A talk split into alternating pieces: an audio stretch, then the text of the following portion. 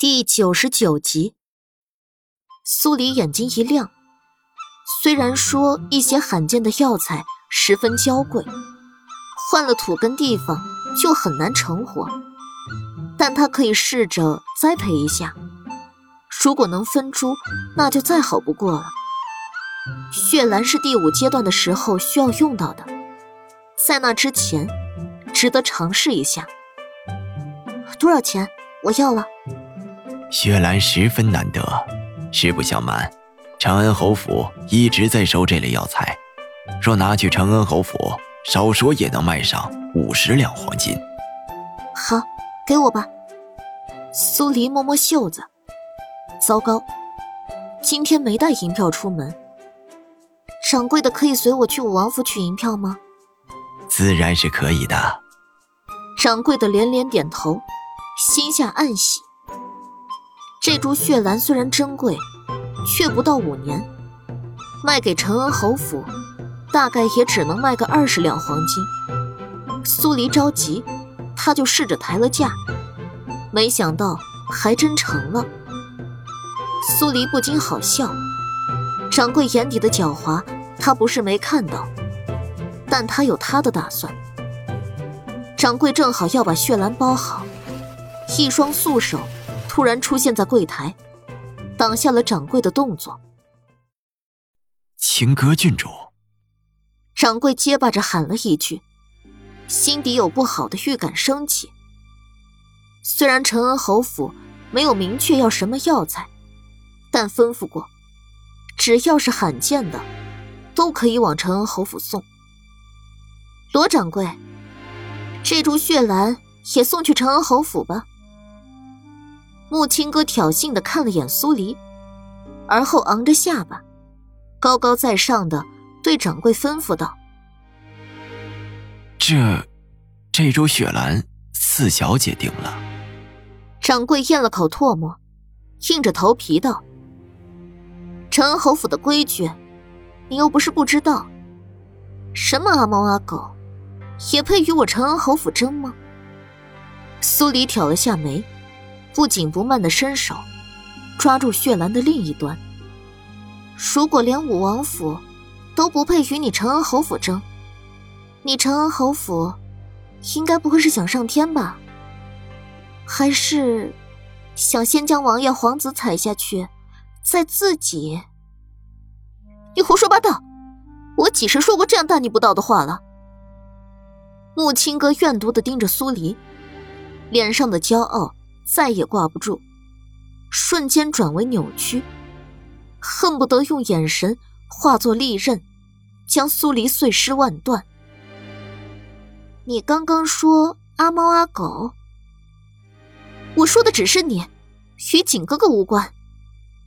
我现在是皇上亲赐的武王妃，你不承认，是觉得皇上的决议有错？你，木青哥被怼的没了下文。小脸铁青，抓着血兰的手一用力，想要蛮横的把血兰抢过来。苏黎冷笑出声，长针在手，迅速的扎入他腕上的某个穴位。木青哥只觉得腕上一痛，力气怎么也使不上来。明明他握得极紧的血兰，在他眼皮子底下，被苏黎轻易的夺了过去。苏黎，你方才用的是什么阴损招式？还想试试？血兰是我承恩侯府的，你把它还给我。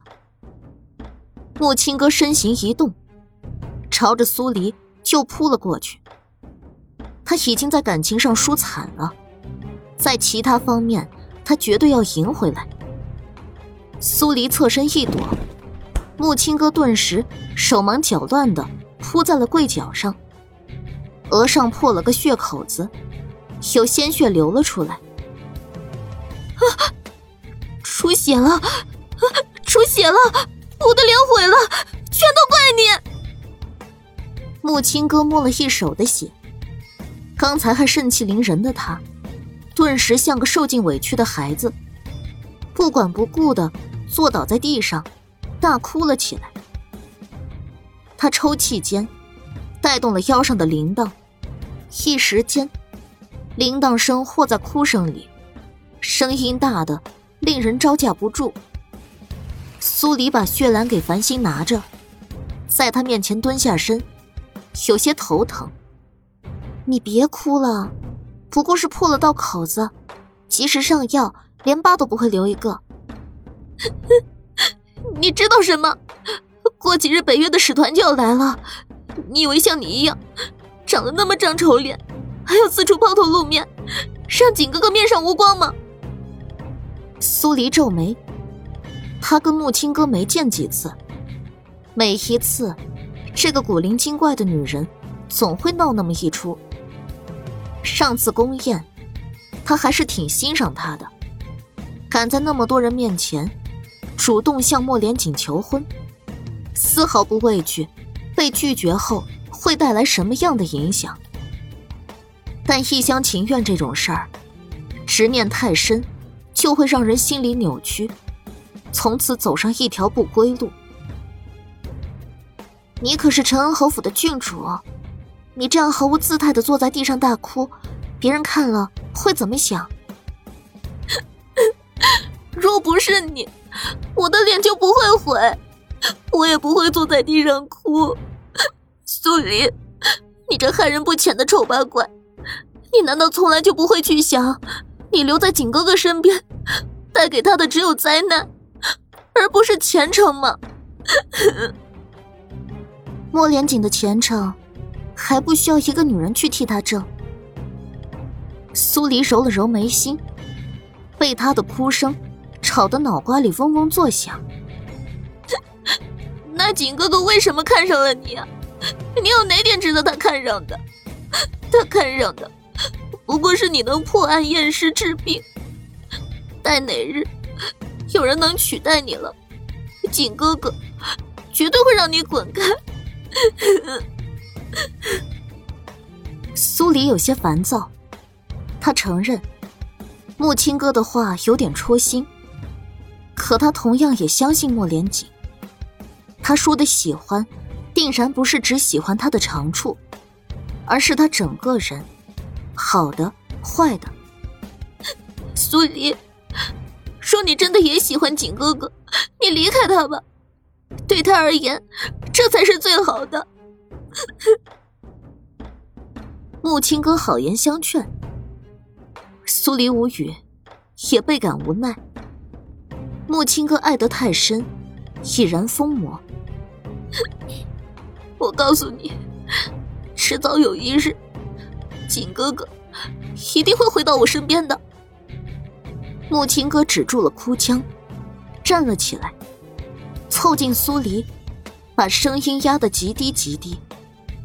你回去问问景哥哥，他是想知道他母妃的死因，还是想继续与你在一起？我等着他告诉我答案。说完，木青哥再度找回自信，高高在上的瞥了眼繁星手里的血兰。这个秘密，他自幼便知道，但一直藏在心底，并没有打算说出来。现在，似乎已经到了能把秘密当做筹码来用的时候。莫连锦是他的，他一定要得到他。木青哥走了，苏黎站在原地，不寒而栗。当初莫连锦要他一个承诺。就是想让他有朝一日，替他查出他母妃的死因，还其一个清白。现在，木青哥表示他知道一些东西，莫连锦会怎么选？苏黎回到武王府，莫连锦还没回来。他去花园找了块空地，按照神方术里的记载，尽可能的。给血兰营造出一个适当的生长环境。栽种完血兰后，苏七叮嘱绿芜、绿柳负责看管血兰，有什么情况都要及时禀报。他回房看神方术。到了晚饭时间，莫连锦也还没回来。苏黎有些不安，连饭也顾不上吃，独自从密道去了莫连锦的地盘。见到苏黎，正在听属下汇报情况的莫连锦吃了一惊，挥手让一干人离开后，示意苏黎坐下。你怎么来了？已经是酉时了。使团就要入京了，若不加快速度调查那个组织，使团一到，恐怕无法分身再查下去。苏黎有些心疼。有眉目了吗？没有，一夜间。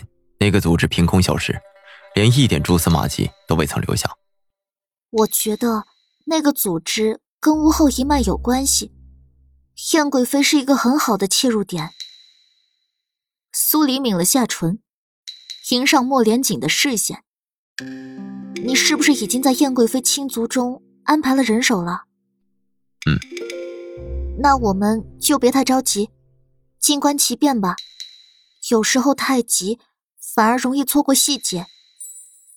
苏黎把送来的令牌取出来，递向他。这是送来的遗物，我怀疑是他在组织里的身份牌，你瞧瞧。莫连锦接过令牌，当看到上面雕刻着君子兰后，双眸蓦地收敛。有印象？苏黎看出他的异样，不由问道。这都城之中最爱君子兰的人，是他。莫连锦陷入沉思，眉眼间有错愕，还有不解。他是谁？是死在北岳的皇长兄。苏黎也跟着怔了一下。大皇子莫连成作为质子，死在北岳。灵柩送回南陵后，才被追封为太子。眼下，北岳的使团就要到了，只是巧合吗？如果这个组织跟已世太子有关，那会不会是他在假死？莫连锦摇头。皇长兄胸襟最为宽广，胸怀万民，断不会让国家变乱，更不会教唆人作案。苏黎不禁对莫连城起了丝兴趣，他很少从莫连锦口中。听到他夸赞别人，从他的眼光中能看出他对莫连城是崇拜的。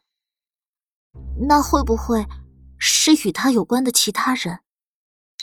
老六与皇长兄一母同胞，但老六天真烂漫，对朝堂之事一丝兴趣也没有。皇长兄薨逝时，他还小。除了六王爷以外，还有没有其他可疑的人？莫连锦默了默。才道：“本王不知道，皇长兄对谁都极好。”苏黎叹了口气，看着眉头皱得极深的他，情不自禁的走过去，抬手揉了上去。只是几朵君子兰，有可能没有特别的含义。你该回去休息了。嗯。莫连锦起身，顺势牵住了他的小手。苏黎任他牵着，往密道走去。一路上，他鼓了好几次的气，才开口道：“今天我遇上木青哥了。”嗯。他看了他一眼，眼底有寒光浮现。受什么委屈了？没。苏黎赶紧开口，生怕自己说晚了，身边这男人。已经跑到陈恩侯府去闹了。只是木青哥似乎知道一些当年你母妃死因的事儿。莫连锦神经一紧，蓦地停下脚步，直直盯着苏黎。他说：“如果你想知道，那就离开我，娶她。”苏黎的语气有些闷，把木青哥的话转达完后。垂下头，盯着自己的脚看。莫连锦看着他不自在的模样，忽地松开他的手，像从前那样，揪着他的后衣领，带着他往前走。啊，王爷，你……这世上，本王相信，只有你才能调查出当年的真相。青哥知道的那些，你早晚有一日能调查出来。你，你就这么相信我？嗯。简单的一个轻音，带着无比坚定的信任。苏黎有些感动。只要你信我，我答应你，早晚有一日，我会把几年前的事儿查个水落石出。莫莲紧呼的一拽，苏黎立即撞入他的怀里，啊！疼得他倒吸一口冷气，泪花都冒出来了。本王一直没问你，现在还觉得本王是在与你做戏吗？苏七哑然。他的问题让他有些措手不及。见他不答话，他收紧了揽在他腰上的手，俯身，薄唇压下，给本王一个答案。苏黎心脏一滞，十根脚趾头下意识往里缩。认认真的？那你对本王有何想法？苏黎咽了口唾沫。眼角余光看着黑漆漆的密道，小心思开始神游天外。泡沫剧里不都在演，男女主表明心意的时候，场景一定要浪漫吗？他跟他在这暗无天日的密道里，算是怎么一回事儿？他拒绝回答。